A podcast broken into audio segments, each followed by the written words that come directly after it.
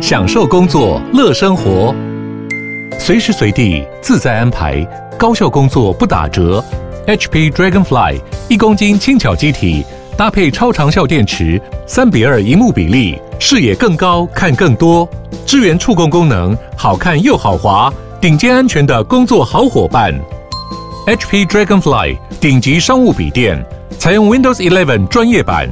在任何地方展现卓越的工作表现。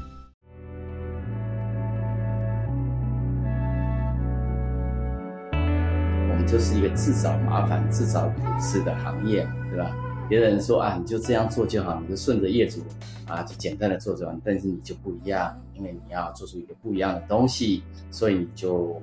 自找麻烦。那就会自讨苦吃，对吧？那所以怎么样可以与苦同在？是啊，最后转苦为乐，然后呢，离苦为乐。那这是啊，在心态上还有能力上都要一起去啊调整台湾建筑，台湾 Architecture Station。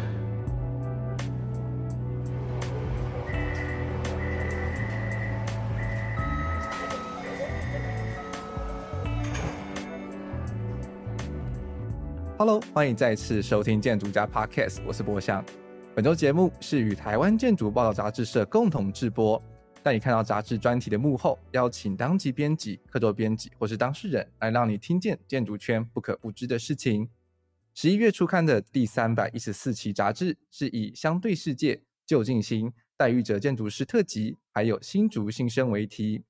相对世界》、旧进新、待遇者建筑师的特辑里面呢，就收录了待遇者建筑师。他对于建筑设计的一些想法，还有他在住宅的实践跟宗教建筑的作品。那当然呢，对我们本期节目的来宾就是戴玉哲建筑师，我们一起来隆重的欢迎建筑师出场。建筑师你好，哎，你好，博翔，还有各位听众，大家好。我是戴玉哲，戴建筑师呢，他是二零二一年中华民国杰出建筑师的获奖人之一。那同时，他也创立了台湾大方广人文美学协会，那也曾经担任竹生文化协会的理事长、台中市政府都市设计审议委员会等等的职位。那他的建筑风格呢，是从个人的信仰还有建筑思维出发，回应佛法因缘就方，呃，容众接众的环境观。那我在节目开始的时候，当然还是想要访问一下建筑师，他对于今年荣获了台湾杰出建筑师的一些心情，可不可以跟听众们分享一下？好，谢谢博翔哈。首先很荣幸啊，今年可以接受这个奖项。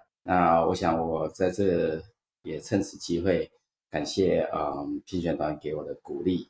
那还有啊推荐我的诸多的好朋友。尤其我的母校啊，成大建筑系，很谢谢他们在这么困难的建筑环境中，给建筑人很多的鼓励跟支持。事实上，这个奖项对我来讲，这样讲似乎讲的太平常了，就是日子还是一样过。所以得奖之前跟得奖之后，就我来讲，心情是一样，只是在这个过程中得到大家的肯定。那怎么样能够通过建筑的实践来回馈这个肯定？是我接下来要努力的方向。是，那其实建筑师他作品呢，从早期可能比较多是一些房地产的安装案，那他他近期呢有非常多公共建筑的参与的案例。那在我们后续节目都会再进一步的讨论。那我觉得可以从这次建筑师提出的一些论述来当做我们这一集节目的开始。那他就有提到说，佛法与设计是一不二，非无一空，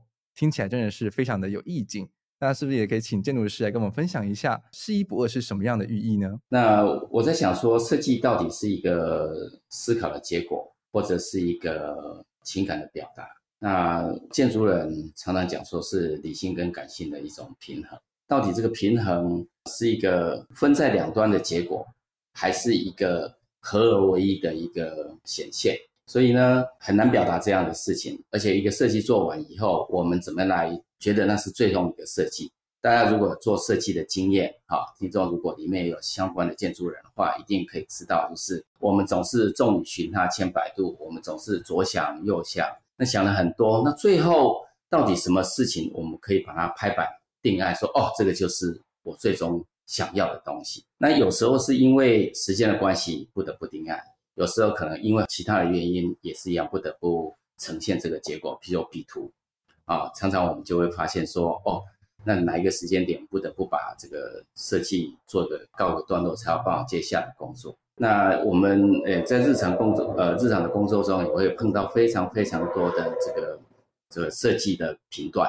那所以呢，尤其是在跟同事一起共事的过程中，也许每个人对最好的设计都不太一样。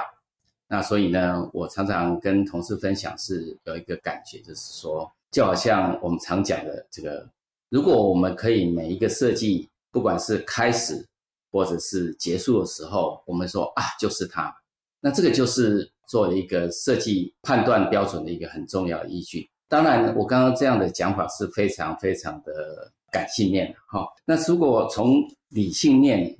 来看，是说，就好像这次 TA 的这个啊，我下的这个标题就相对世界旧金新。就是我们处在这个世界，其实是处在一种相对的世界。所谓相对的世界，就它有比较，它有大小，所以有好坏等等之类的。我刚刚也提到什么是最好的设计。那事实上，这个最好的设计是怎么样呼应每一个条件下那个独一无二的呃这这样的一个表达？那所以呢，我们应该意思就是要回到这个初衷。其实每块基地都是最好，即便呢它有很多很多的限制。那在这个同时的时候，我们如果可以放下这个所谓好不好为不好，或哪些是限制，而这个限制说不定是一个机会。那如果我们能够放下这一个部分，要回到就是一的部分，那没有起这个分别心，那我们就可以不受这个外界所谓相对世界好跟坏这样的一个干扰，而能够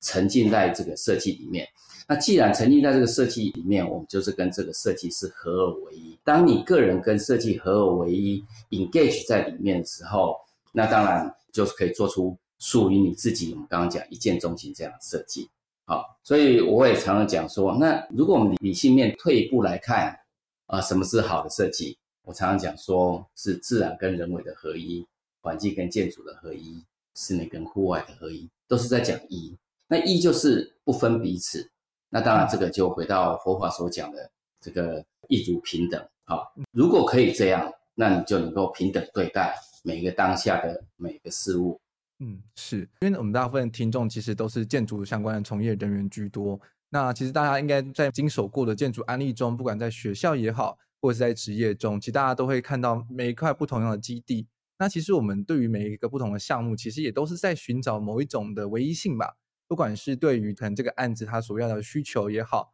业主的需求、基地本身的条件，或者他所需要的机能，那也是在经过一种就是刚刚建筑师提到的很多的理性跟感性的拉扯之中，所以从很多的环境的角度来看，或者从很多基地本身的条件，或是业主要求去找出那个唯一的最佳解。那其实这个过程大家也都是非常非常的 struggle 嘛，大家也知道说，可能是不只是自己设计人本身的。很多的纠结也好，或者是说，就是跟业主之间如何去达到一个很好的平衡也好，其实这就是我觉得这是设计中一个很好玩的部分，也是最让人心烦的部分。能不能请建筑师跟大家分享看看，说就是呃，你的佛法这部分呢，是如何可以让你去改变在设计时候遇到的这种困扰呢？好，谢谢哈。我我再补充一下，所以相对世界旧金新哈，嗯、相对就是二嘛，好。那旧金新其实就是一，就是那个初衷。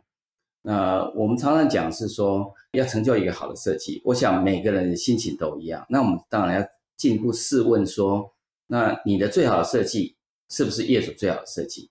业主最好的设计是不是你最好的设计？那这个就诚如刚刚主持人所提，这是一个 struggle 的过程。那当然以佛教的角度来看，我们总是觉得说要满众生之所愿。所以，当你跟业主合一的时候，你把业主的心情、业主觉得最好的设计纳到你自己最好设计中的一部分的时候，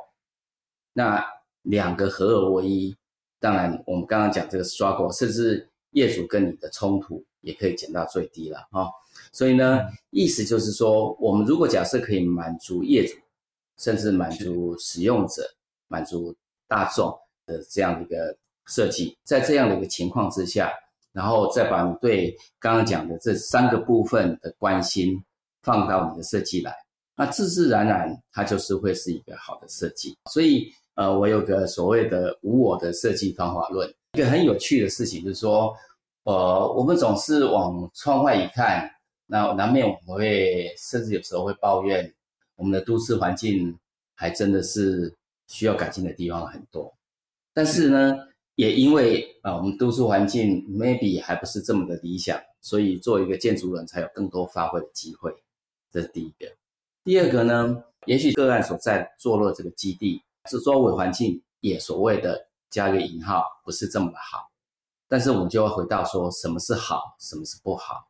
那当你把自己放下以后，那你怎么样跟透过你这个案子连接或者修补这个邻里的关系，包括邻里的环境，即便它旁边不是一个很理想的环境，但是你怎么样想说，你的建筑，就算你更正隔壁的建筑，你怎么跟它做一个相处，做一个融合，而不是只是一直在彰显你个人的自我的那个。那我想，这个所以整体的环境是加分。那我们讲所谓的整体，其实就是一嘛，就是你跟他要合而为一，而不是你是你，他是他。当你你是你，他是他，你虽然好，但是也许有这样的一个相对或对比，那更显现他的不好。每一块基地，每个人都有他好不？刚刚已经提了，所以怎么样把那个最好的优点发挥出来，包括跟业主相处，然后跟呀，也是这样的一个情况。蛮有同感的，因为确实就是我们建筑人其实走在路上的时候，一定对于身旁的建筑感知是特别敏感的。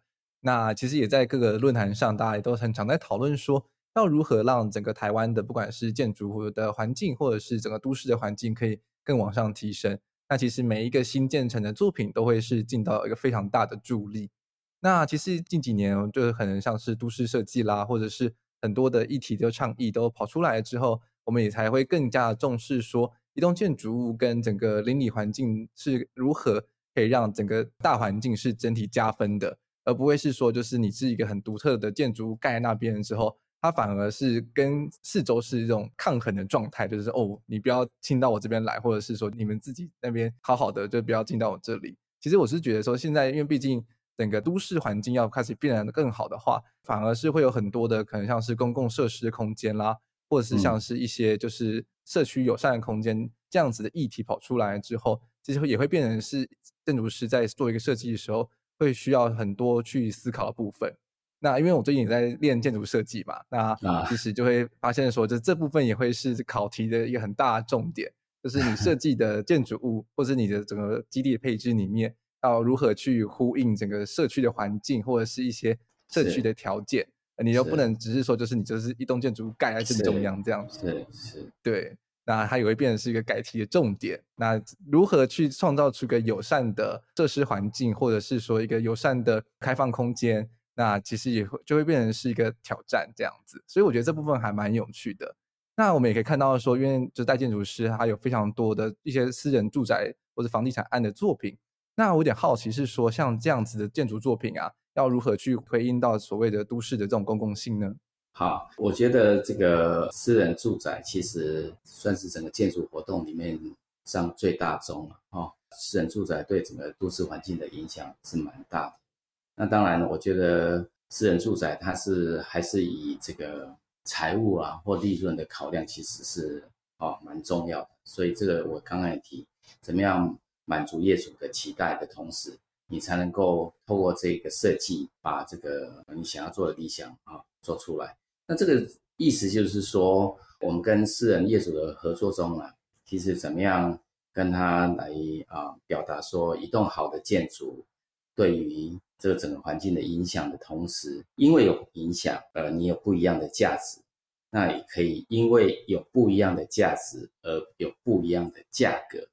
那这个它还是是非常困难的一件事情了哈。那以我们事务所来看，其实每一个小小的往前的走一步，其实都非常的困难。那也必须要跟业主花非常多的时间沟通。那我举一个例子来讲好了，在几年前设计的台中的大义岛也行屿，那这个案子是用参数化设计的一个一个个案哈。那它。基地就在台中美术馆周边，所以其实它的整个在跟都市纹理的呼应上面，还有整个在附近的区位上面来看，都是非常非常重要。虽然它建筑物不大，但是从美术馆大概隐当初在设计的时候，隐约就模拟过，应该可以看到这个建筑物。而且在这个整个哈美术园区这个附近，所以其实我们当初就希望呼应业主大一建设对家的想象，然后呼应老爷心里对于这个啊、呃、老爷集团这个饭店集团，所以心地人心这样的一个他们的公司里面最核心的价值，怎么融合这个部分，然后在设计上表达出来。那当然在这个过程中，我们。就用 Home Sweet Home 这个设计来表达整个建筑立面，因为这个个案其实基地不大，才四百多平，它也是一个三角形基地。其实平面做完，停车位排完，呼应业主的这个 program，把这个要求的这个平面 layout 做完以后，事实上呃大致已经底定。那能够唯一表达特色，就是刚刚主任所讲的，你怎么透过你的造型、建筑的立面。事实上是整个算是都市环境里面最容易被看到的部分啊，尤其造型。那怎么样能够来呼应啊美术馆周边？就是因为这样，那我们用了一个啊参数设计的手法，希望把家的意象带进来，造型要做一个很不一样的表达。这个过程其实是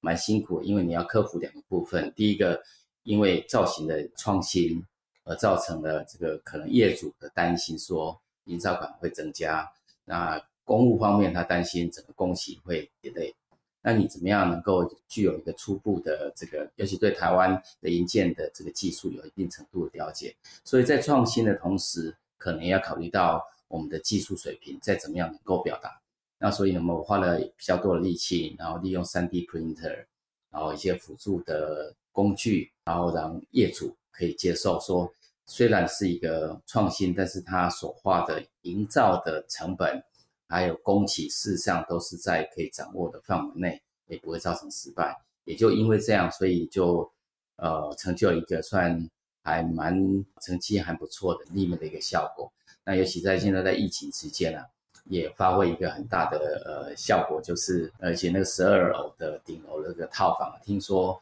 呃一定都要订到好几个月以后，那它的房价甚至是一般客房的大概是两倍以上。而且还是很多网红拍照的这个景点呢，哦，那也从这个过程中，业主就可以感受到说，哦，原来一个好的设计可以帮他获利。那好的设计，因为外显在外面这个造型，而让整个公司的形象也可以加分啊，品牌力也可以提升。那同时间对都市环境也有一个贡献。所以我想这个就是设计的价值啊。那因为同样的材料，同样的 program。因为设计而让它呃能够提升它的这个价值。是，我觉得非常的有趣。这个案子如果大家有兴趣的话，可以马上 Google 一下。那他的案子就是诚如刚刚建筑师所说，他在第十二楼的地方，就是用了他们参数化的设计的手法。它立面在底层的部分呢，都是比较 rigid 一点点，因为毕竟饭店嘛，它就是一个一个的房间，就它是一个比较一致性的这种就是组合这样子 module 的呈现。但是到最顶层的时候，开始就是有一种作怪的感觉。这这些方块体呢，开始有些扭转啊，然后又加入了一些不同的颜色之后，整栋建筑物的立面上就开始呈现出了一种很活泼，然后很有趣的一种感觉。那其实不得不说，就是现在大年轻人都非常喜欢这种特殊的建筑空间。那在整个网站的浏览的时候，你可以看到非常非常多的网红都在这个就是倾斜啊，或者是扭曲的这个方窗里面去拍照，然后它刚好就可以跟整个都市的天际线。还有天空去就是合照合影这样子，其实是非常有趣的耶。那其实很多人也有提到是说，就是躺在床上就会看到星空，其实这是一个这住一般饭店的时候比较难有的这种住宿的体验，所以也很难怪说这个房间的房价会定得特别高，因为它可以体验到的事情是跟一般的饭店是不一样的。对，所以我们回过头来四意不二这个主题哈来看，就是、嗯、哦，我们把这个设计做完以后，就是哦，就是它。哦，我觉得这个是非常直觉的，就是它。然后我们就准备了，当然这是你个人感觉，你怎么说服业主，其实还是要花很大的力气的哈。但是呢，这有一段小故事，就是在这里跟大家分享，做建筑的需要比较多的勇敢哈。那我们也有同事反映说，哎呀，这个跟业主这样的设计，业主会不会做接受？我说我们没有试，我们不能放弃，没有试怎么知道业主不会接受？所以呢。我们就鼓起最大勇气，想说啊，最坏的状况就是设计重来嘛。但是我们总是要这么一试一试，因为啊，试一不二，就是这个感动，哦，试一不二这个感觉，就是说服我说必须做这样的也许所谓的小小的冒险跟尝试。了解，其实我蛮赞同的，对，因为之前自己在前公司那边的时候，也是经手了很多公家案。那其实，在公家案的处理上的时候，其实我们也当然设计师、建筑师都会想要尝试去放一些新的、比较有趣的东西，或者是一些比较特别的造型到这个案子里面去，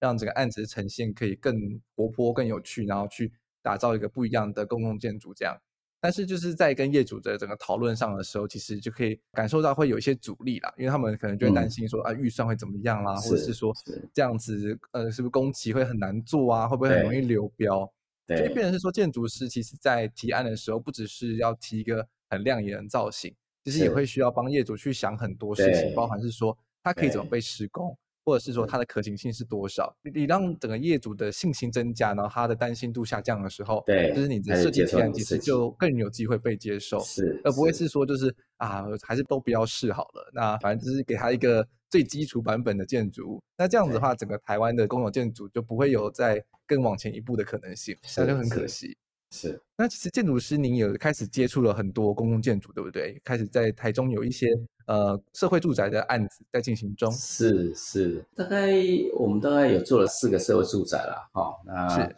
算是在台中的社会住宅，我们的参与的案子是比较多的，对，没有错。嗯那我有点好奇是说，是什么样的机缘让你从私人爱开始转进了一些就是公有的那种社会住宅呢？啊、呃，这我想这是一个非常非常奇妙的过程了哈。那我总觉得我的建筑的这个旅程充满了很多的意外跟精彩。那呃，早期其实因为我所在的这个事务所关系，他是做的，在我是开业之前做的比较多的所谓。呃，开发商的案子，那想当然就是因为呃原这样的一个缘故，所以在我后来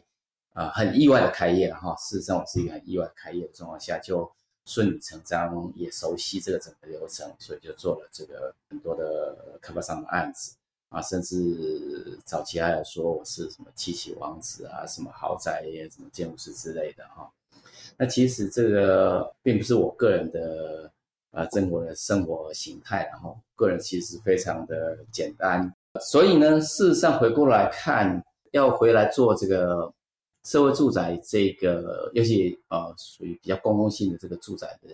这个种子，其实应该是我的本来的本性就是是这个方面的哈。那只是因为苦无机会嘛，我想公共工程里面有很多的建筑的形态。那么呢，属于住宅应该很久很久以来，因为台湾已经很久没有盖所谓的国民住宅哈，但国民住宅跟社会住宅不太一样哈，那已经很久没有住宅这样的项目了哈，这样的类型啊来做一个公共工程，所以后来政府开始推社会住宅的时候，我看到的时候，事实上是很动心哈，很动心。那所以呢，我就想说，诶，有没有机会能够这个利用这个。社会住宅这个呃这些个案，能够把我二十几年、将近三十年的这个在住宅室啊住宅的这个设计领域啊的一些心得，能够回馈给算是在社会里面经济比较弱势的族群。那这是我常常讲的，就是说这是社会呃这是设计的价值。所以后来刚好有一个朋友跟我谈起说啊，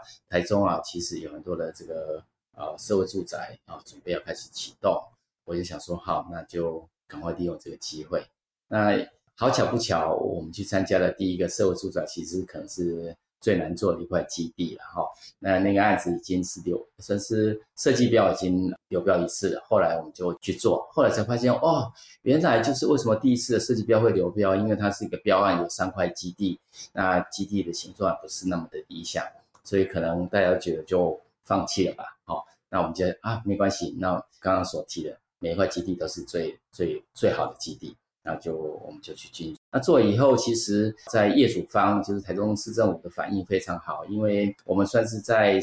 这个呃，算是住宅的这个设计的领域，在台中也是有一定程度的口碑，而且是嗯，可以把这个开发商很多的想法跟经验啊，我想私人的开发商总是将本求利，然后而且这是他们的资产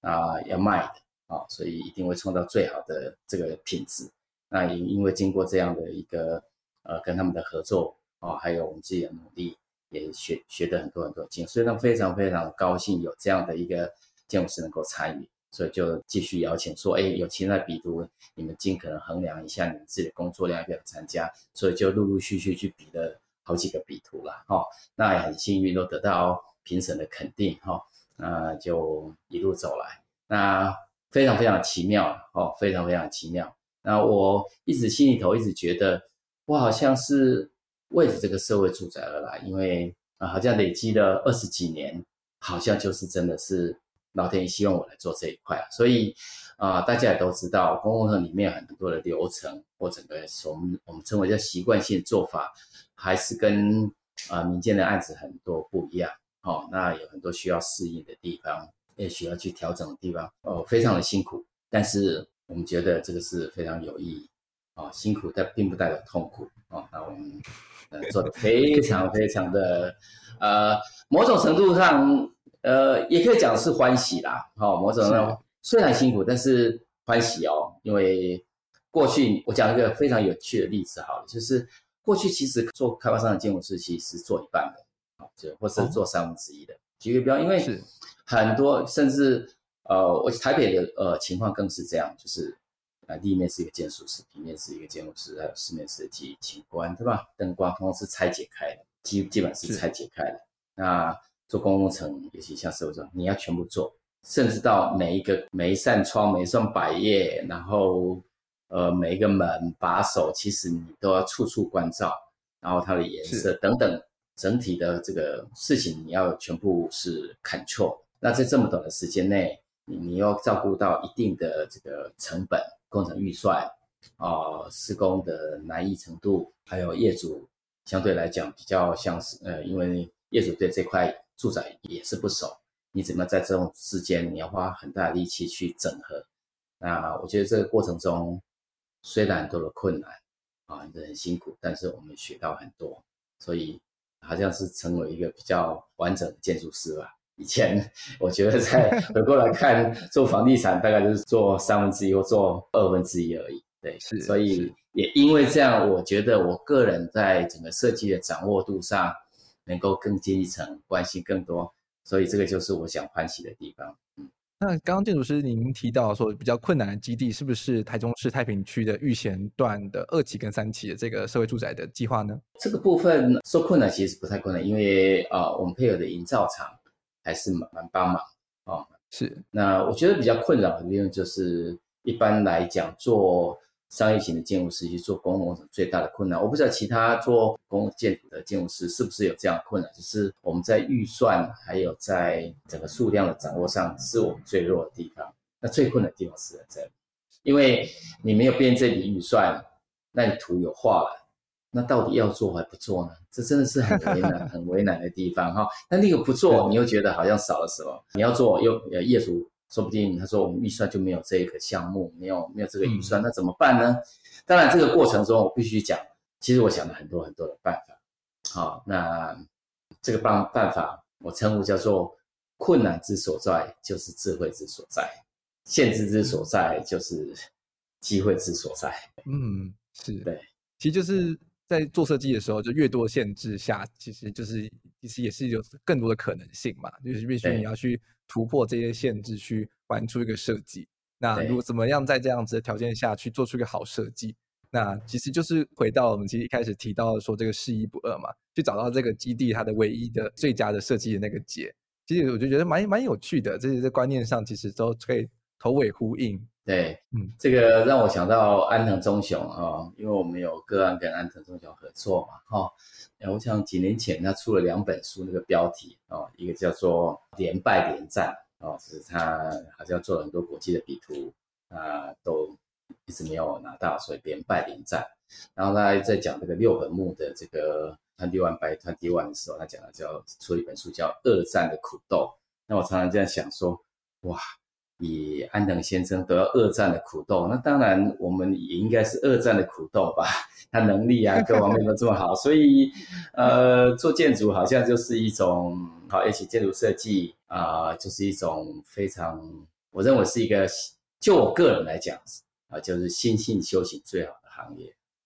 你一直从学校开始，不是就是这样吗？不断的在挫折中，不断在失败中，凭你试图，也许你就。这个伤痕累累哈，所谓伤痕是指心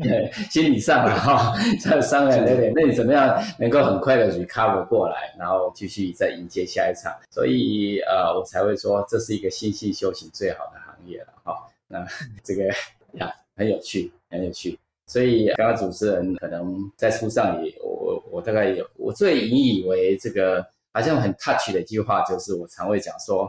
在还没有做社会住宅之前。我一个感觉就是所谓房地产是建筑的红尘道场，那现在我已经改变了，也就是说为什么房地产是说，因为它讲究利益嘛，对不对？讲究很多的，所以有很多的这个 struggle 或挣扎或冲突等等。那但但是我现在做了社会住宅以后，我觉得呃不只是房地产，在建筑的领域，每个领域都是一个很大很大的挑战的道场。蛮有同感的，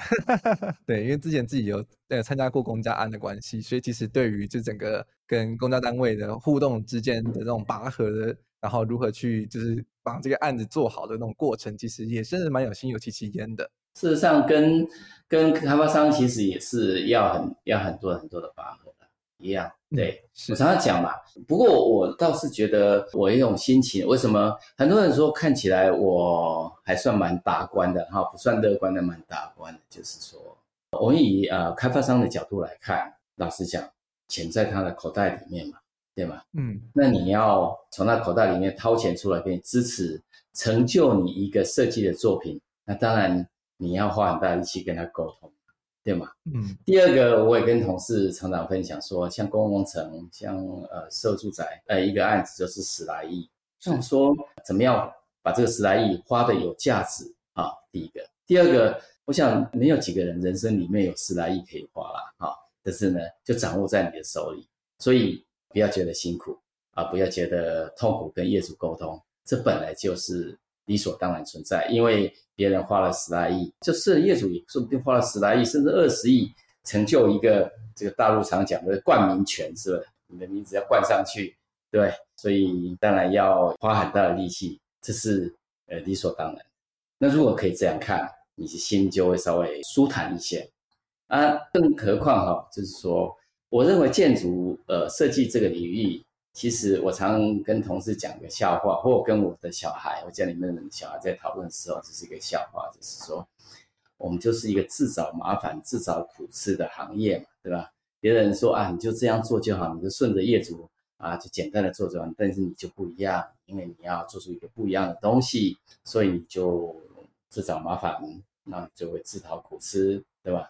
那所以怎么样可以与苦同在？是啊，最后。转苦为乐，然后呢，离苦为乐，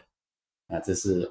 啊，在心态上还有能力上都要一起去啊、呃、调整的部分。是，那我其实也很好奇，就是因为像是从早期你们做私人案转型到现在做很多社会住宅的部分，那就是同事间他们心境上会如何做转变？因为这两个案子在整个承办的程序上应该是稍微不太一样吧，然后或者是说他们整个设计重点上。的呈现上，其实应该也会比较不一样。是是，我必须呃非常老实的说，同事都是痛苦的，嗯，不是心，他们都是痛苦的。因为，但是呢，很有趣的事情是，老实说，在深圳来探讨，做私人案有私人案的痛苦或辛苦，做公共工程有公共工程的辛苦或痛苦，它通通是一样。所以你是看到它的不好的部分，还是你要看到它好的部分？那我我会觉得说。就跟我刚刚所提，你看到他，他有他好的部分，OK，你接受，但是你觉得他不好的部分，你又觉得好像是你的障碍或辛苦。但是呢，呃，怎么样转苦为乐？怎么样把这个限制、这个辛苦转成一种机会，转成一种再成长的力量或一种途径？那我觉得是可以要去思考，这个辛苦或痛苦到底是来自于对方，还是来自于事务所自己内部的能力？那我觉得这个是都可以做一个更深一层的反省。那所以呢，当我们看到一个很辛苦的地方，就表示我们受了限制，我们有所匮乏。那你怎么样能够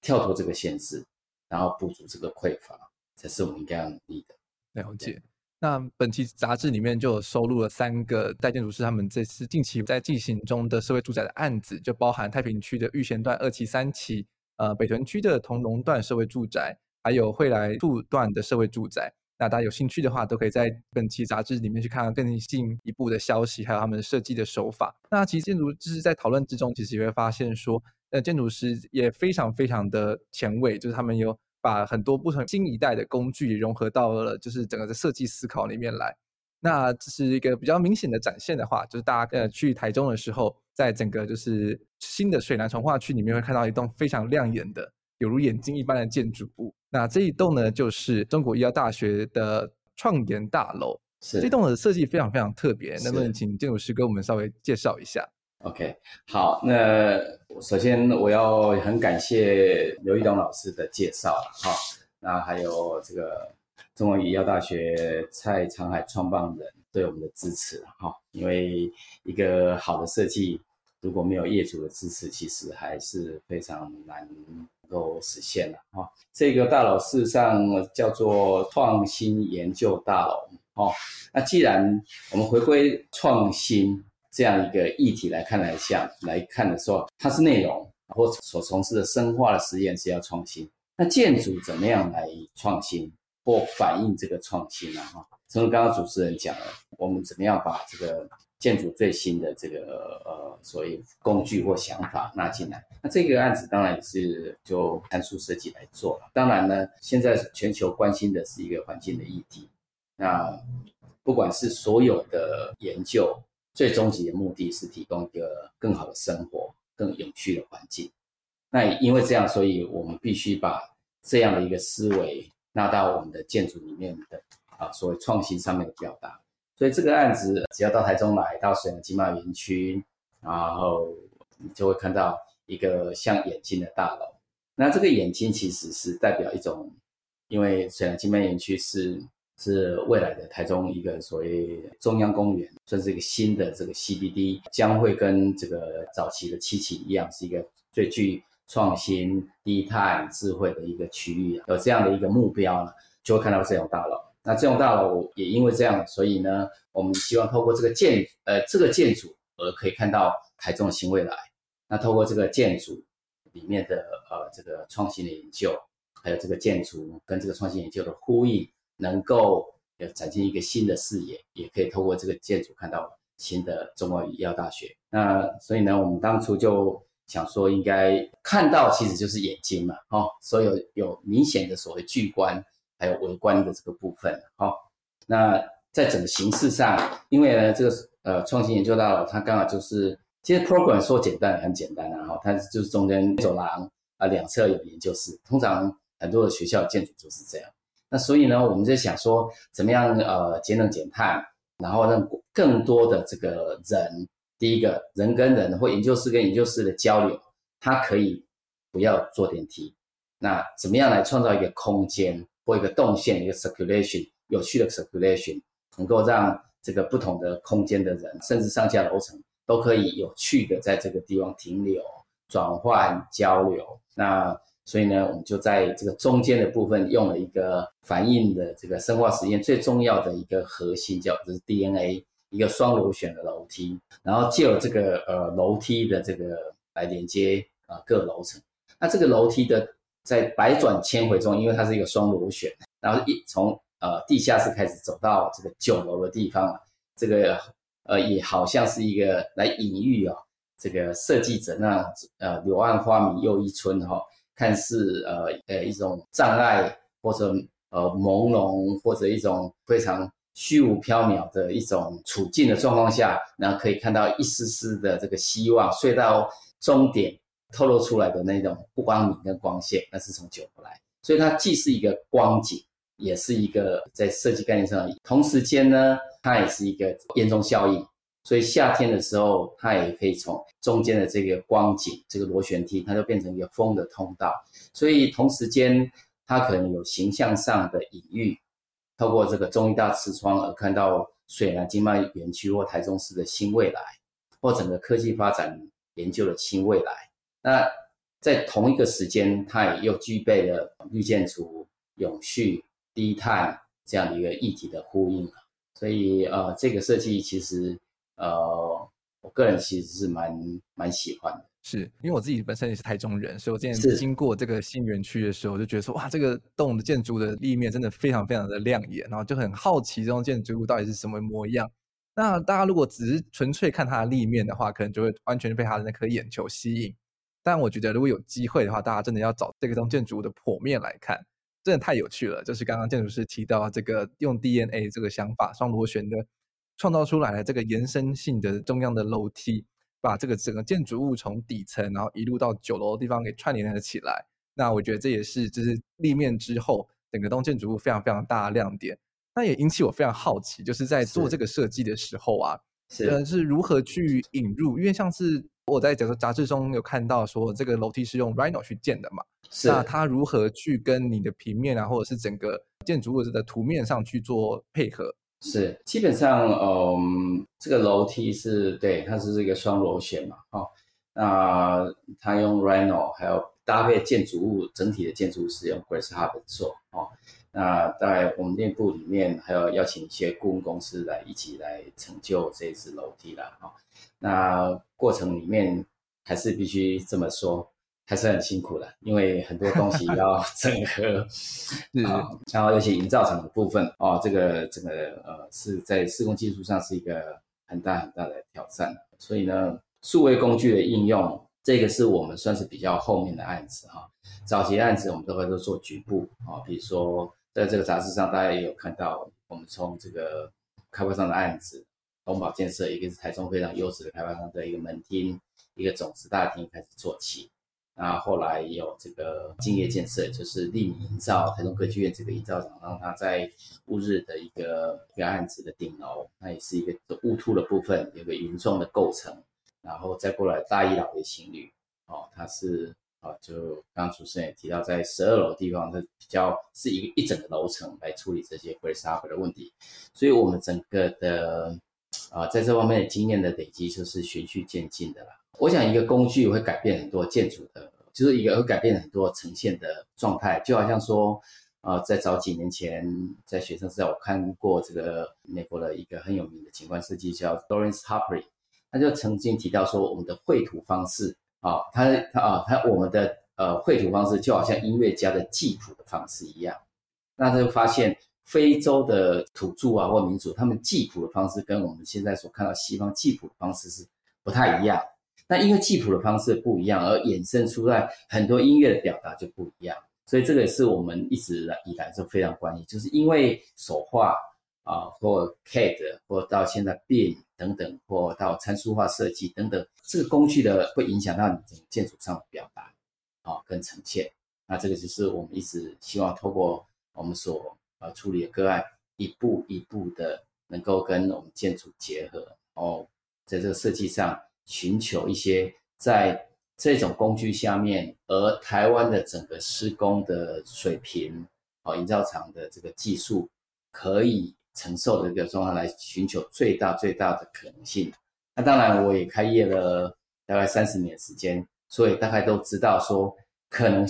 限制在哪里，可能性在哪里。那我们希望把这个限从限制之中，还有可能性之中，应用这个工具，找出一些。新的可能性，这样子，嗯，是。那其实今天真的跟建筑师聊的非常非常的多。那其实不只是住宅的类作品，他本期杂志中也有收录了他的就是宗教类型的作品。但是受限于时间的关系，我们可能没办法在本期节目中再继续往下聊下去。那如果大家有兴趣的话，都非常值得推荐买这一期的台湾建筑杂志来欣赏建筑师在整个设计脉络上，还有他各个不同类型的案子，他的设计的亮点。那其实我非常喜欢建筑师在最后就提到是说，就是其实工具会改变整个设计的方法。那我们相信说，大家其实，在近几年开始陆陆续续的学了很多，不管是呃 Rhino、Grace Hopper，甚至像现在会有很多病的导入也好。那其实建筑的道路上还很长，大家都很多的都是新鲜人。那其实就是要保持一种就是不断学习的心，只是持续跟时间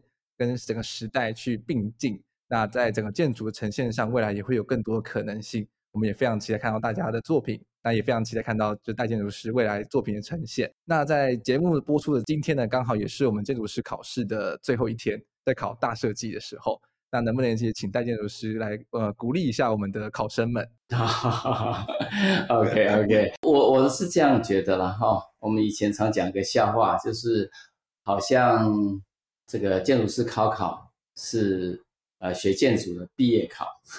啊。以前我们常这样看，但是我今年得了这个杰出建筑师奖以后。好，又有朋友跟我讲，哎呀，你这个是已经得到这个类似终身成就奖。我说，哦，那我可以退休。